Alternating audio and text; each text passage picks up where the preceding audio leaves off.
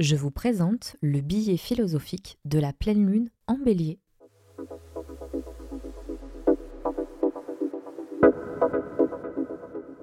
Je vous propose de sonder notre psyché à la lumière du tarot de Marseille et des lunaisons.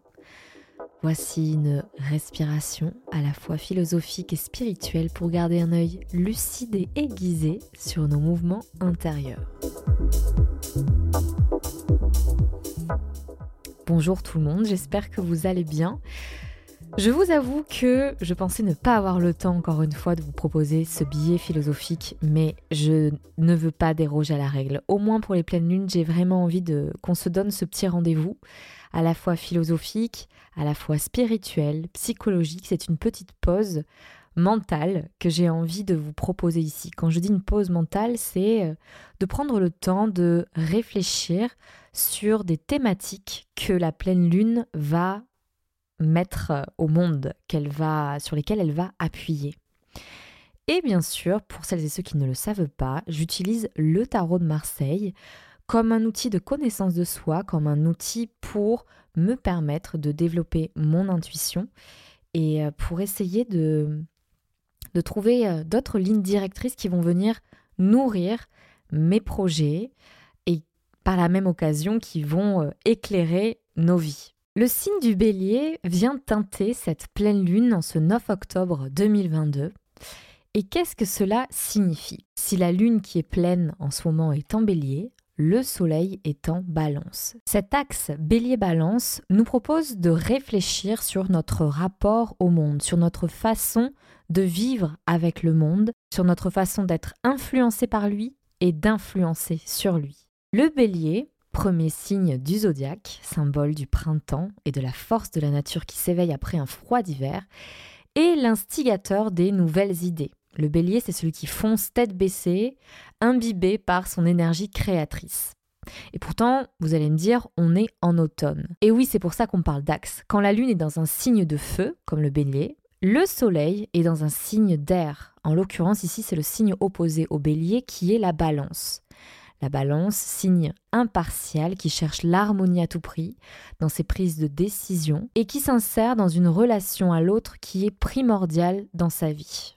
Cette pleine lune est donc très intéressante pour les entrepreneurs en l'occurrence, et elle suppose de se poser la question suivante, comment notre existence et nos choix professionnels et personnels peuvent aider à construire un monde meilleur et mettre à profit nos qualités de leader et d'entrepreneur pour quelque chose de plus grand que soi? Quels services peuvent nourrir les besoins de l'autre? C'est un axe très inspirant pour les personnes qui cherchent à monter un business et qui tentent d'avoir des objectifs nobles, humanistes, que ce soit pour ses associés ou pour ses futurs clients. Donc si vous n'avez pas cette ambition de créer un business, restez avec nous. C'est un axe qui invite aussi tout simplement à exercer le don de soi. Mais alors est-ce qu'il faut être dans le sacrifice? Est-ce que ça veut dire qu'il faut euh, se donner à fond aux autres? Eh bien en fait vous allez voir, c'est euh, une toute autre euh, manière d'appréhender ce don que j'aimerais qu'on discute ici ensemble. Cher Tarot, qu'avons-nous à apprendre de cette pleine lune en bélier? Nous sommes intrinsèquement liés aux autres. Ça, c'est quelque chose que vous pouvez constater dans la vie de tous les jours. On peut même parler d'écologie dans une relation. Si je suis lucide envers mes façons d'agir, il n'y aura pas de malentendu possible avec mon conjoint ou ma meilleure amie, par exemple. Si je prends soin de mon potager, en lui prodiguant des soins particuliers comme lui donner des intrants naturels, eh bien, les légumes seront beaux et forts. Cela paraît logique. Donc, quand on parle d'écologie, on parle ici d'équilibre où tous les éléments ont un rôle à jouer et qui vont, vont pouvoir euh, exercer une forme de rétroaction dans leur rapport. C'est-à-dire ce qui profite à l'un profite à l'autre. Et c'est exactement l'idée de ce tirage. On va commencer par la première association que j'ai faite qui est le valet de bâton et le 8 de bâton. Pour rappel, vous avez accès au visuel de ce tirage dans le canal Telegram, le lien est dans la description. Le valet de bâton, comme tous les valets dans la suite du tarot de Marseille, donc je vous rappelle, il y a le valet d'épée, le valet de coupe, le valet de denier. Ici, on a le valet de bâton. Les valets ont toujours cette dimension un peu d'apprentissage. C'est celui qui hésite, qui est novice et qui a soif d'apprendre pour pouvoir mener sa vie à bien. Ici, comme on est dans la suite de bâtons, c'est savoir comment diriger son énergie, comment diriger sa volonté. Et dans ce valet, il y a beaucoup de doutes. Et il est associé ici au 8 de bâton, qui est la carte de la sérénité. C'est la carte plus que de la stabilité, on est ici dans une situation qui est maîtrisée. Et donc c'est intéressant parce que ici, cette association nous dit, elle, fait écho à notre hésitation à prendre soin de nous, à notre euh, hésitation qui est un teinté de culpabilité à aller vers euh, des pratiques de bien-être.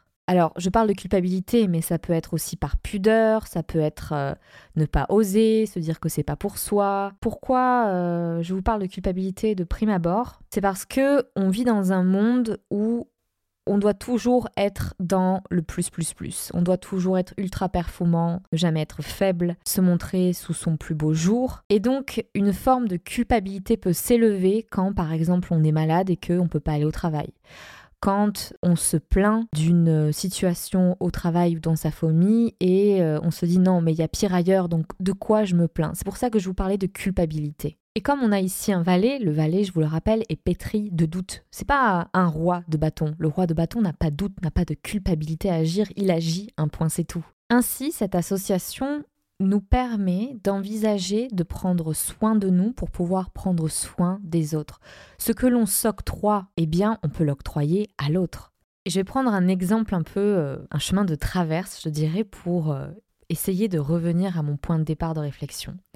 Par exemple, si vous êtes issu d'une famille où on se dit pas des mots doux, où on se dit pas je t'aime, euh, où la tendresse est signe de faiblesse, à votre tour, vous allez prendre l'habitude de ne pas utiliser ces mots doux pour vous adresser à votre chéri ou à votre ami ou que sais-je, ou même à votre futur enfant. Et ça paraît logique en fait. Quand on est socialisé dans un certain environnement, on va prendre les habitudes et les faire siennes. Et donc là, on comprend mieux pourquoi, quand on est dans une relation, si on n'est pas capable d'adopter d'autres habitudes qui vont nous ouvrir à l'abondance, qui vont nous ouvrir à l'amour, eh bien on ne sera pas capable de pouvoir redonner cet amour-là qu'on ne se donne pas à soi-même. Donc ce début de tirage nous invite à prendre du plaisir, à prendre soin de soi. Et je dirais même plus concrètement, comme on est dans une suite de bâtons, prenez soin de votre corps. Le corps, c'est le véhicule qui nous permet de faire toutes les choses que l'on fait dans cette vie-là. Donc inspirez-vous et même octroyez-vous ce temps pour vous faire masser, pour aller marcher, pour faire de l'exercice. Et à travers le corps, qui va être, euh, quand on fait une séance de sport, vous pouvez le remarquer, on est ultra détendu. Et donc à travers une sérénité du corps, on peut atteindre une sérénité mentale. Et je suis convaincu que cette sérénité mentale est aussi importante qu'une sérénité physique voire plus importante. On vit dans un environnement qui est euh, ultra anxiogène, surtout en ce moment. Donc, euh, bon, il y a eu le, coco, n'est-ce pas, que tout le monde a pu connaître. Dans les médias, on nous parle d'inflation, on nous parle de coupure d'électricité, on nous parle de la guerre en Ukraine. Il y a quelques années, je dirais même, euh, il y a peut-être deux ans, on nous parlait de la guerre au Yémen, mais c'est déjà du passé. Alors que cette guerre-là, elle sévit depuis plusieurs années et qu'il y a des millions de personnes qui, qui meurent de faim mais on est tellement dans la surinformation que on en oublie même ce qui se passe réellement dans le monde. On est euh, perdu dans ce flot d'informations et ce qui veut dire aussi qu'on est perdu dans un flot d'émotions qui peut être très vite euh, submergente. Et donc comment cultiver cette sérénité et insuffler cette sérénité à son entourage dans un environnement anxiogène? C'est super dur en fait. Mais je crois que c'est possible. Déjà, comme on l'a vu, c'est possible avec des soins que l'on s'octroie. En allant marcher en nature si on n'a pas les moyens financiers pour se payer une séance chez le masseur, par exemple. En euh, faisant du yoga, en faisant des exercices qui vont pouvoir nous délier le corps et faire de la place dans notre corps, de délier ces émotions qui se cristallisent dans notre corps. Donc comment cultiver cette sérénité dans un climat anxiogène? Je passe à la suite de ce tirage qui nous donne cette réponse à cette question. On a ici le 8 de denier, le roi de denier et l'as d'épée qui sont ici en trio. Le 8 de denier, c'est la répétition, c'est la détermination. Donc cette carte-là nous invite à ancrer dans notre chair les valeurs qui nous font du bien, mais pas seulement. Il s'agit aussi d'en faire une discipline, c'est-à-dire d'en faire une règle de conduite. Je crois que je vous ai déjà parlé de ce mot, le mot discipline. En fait, le mot discipline, c'est dérivé du mot disciplina, qui lui-même vient de discipulos, et le disciple, c'est celui qui apprend. Le verbe dissérer, ça veut dire apprendre en latin. Mais de quel type de disciple parle-t-on ici Est-ce que c'est le disciple qui apprend dans les livres, qui apprend sur le terrain, qui apprend à travers un maître? La suite de Denier évoque tout ce qui est en lien dans ce monde avec le travail, le tangible, l'expérience, le concret. Donc je parle ici du disciple qui apprend par lui-même, qui apprend de ses mains, qui apprend par l'expérience que lui va faire de la vie. Je vous donne un exemple. Dans mon potager, j'ai semé des graines de bourrache dans des godets, donc c'est-à-dire dans des, euh, dans des petits cubes en plastique. On met un peu de terre, on met les graines. Ça a poussé. Mais alors, quand j'ai mis les graines à même la terre, mais j'ai eu de la bourrache à n'en plus finir. Et c'est là que je me suis rendu compte, eh bien que la graine de bourrache était bien plus heureuse dans la terre plutôt que dans un petit godet et surtout dans une terre qui était très peu riche, alors que dans la terre que j'avais mis dans le godet, c'était un terreau universel riche en engrais, eh bien elle a très peu poussé. C'est tout con, hein Mais il y a certaines graines en fait qui peuvent être plantées à même la terre, qui sont assez, euh, je dirais, rustiques pour pouvoir se développer et, être pérennes. Ce 8 de denier est associé au roi de denier. Donc le roi de denier, comme je vous disais, lui, il n'a pas peur de prendre des décisions. Il n'est pas dans la culpabilité, il n'est, plus vraiment dans l'apprentissage. C'est un sage qui a appris et qui a désormais une discipline lui permettant d'être visionnaire, de prendre des décisions qui lui sont siennes et qui ne seront pas influencées par ce climat anxiogène, qui ne va pas venir teinter d'anxiété son mode de vie. Et donc tout à l'heure, je parlais de la discipline en tant que matière, en tant qu'ensemble de savoir qu'on acquiert, en l'occurrence ici à travers l'expérience. Ici, je parle de la deuxième acception du mot discipline. Maintenant, ce roi qui a tant appris a désormais une discipline, c'est-à-dire une règle de conduite, qui fait office de fondation. Il est maintenant serein. Vous voyez là, le roi de denier, quand on le regarde bien, il a les, les jambes croisées, il est tranquille et il est prêt à donner. Il est prêt à entrer en relation. Il est prêt à recevoir. Mais il est surtout prêt à donner. Il a dans sa main un, denier. Le roi de denier symbolise l'acte de donner sans attendre en retour. Mais pourquoi il est capable de ça? Parce qu'il a déjà des fondations assez solides qui lui permettent d'être euh, dans le don. Il n'est plus demandeur, il donne. Tout à l'heure, on parlait d'habitudes à changer. Eh bien, ici, il s'agit d'adopter d'autres habitudes qui vont nous faire du bien et de les appliquer dans notre quotidien. Par exemple, hmm, pour certaines personnes, ça peut être se lever tôt. Pour d'autres, ça peut être prendre un petit déjeuner. Ensuite, lire un livre. Après, aller dans le jardin. J'en sais pas, euh, faire du sport euh, tant de fois par jour faire une promenade le dimanche. Il s'agit aussi d'avoir des rituels. Donc en fait, une discipline, ce sont, euh, je dirais, des, des normes que l'on sait trouver pour nous permettre d'avoir un certain rythme de vie et qui va participer à notre équilibre.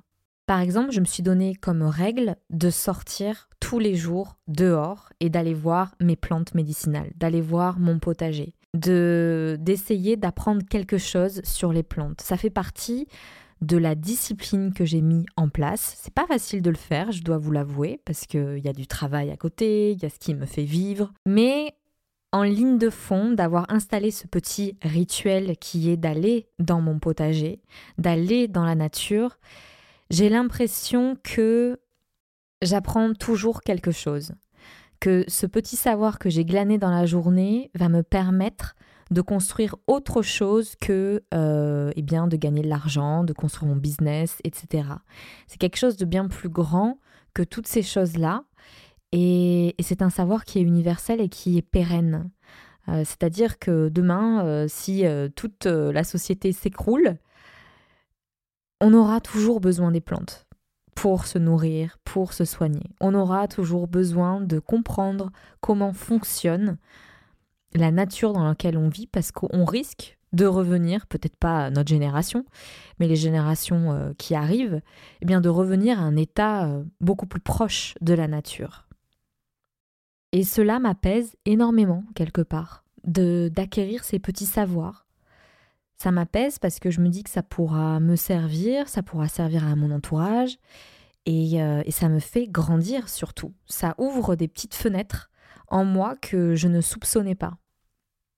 Et donc, glaner par l'expérience des savoirs ci et là, et d'en faire une discipline, cela permet en fait d'avoir des fondations assez solides pour nous permettre de traverser ce tourbillon de la vie qui est sans cesse en train de se déconstruire et de se reconstruire.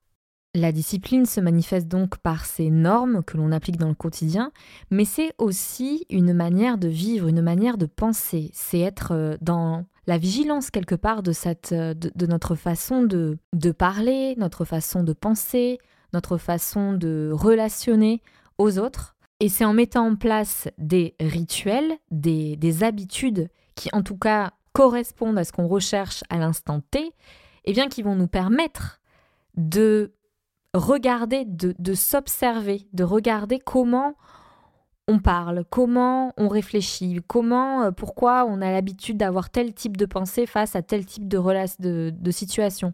Et donc de voir comment je peux influencer cette façon de penser, cette façon de parler pour me sentir mieux, tout simplement. Donc la discipline, c'est de la vigilance, c'est de l'observation et c'est d'en faire une habitude pour pouvoir être à l'aise avec soi et d'être dans l'équilibre. Mais c'est pas facile, je dois l'avouer. Donc ce tirage est plutôt intéressant et très pragmatique, je trouve, parce qu'il donne de vrais conseils.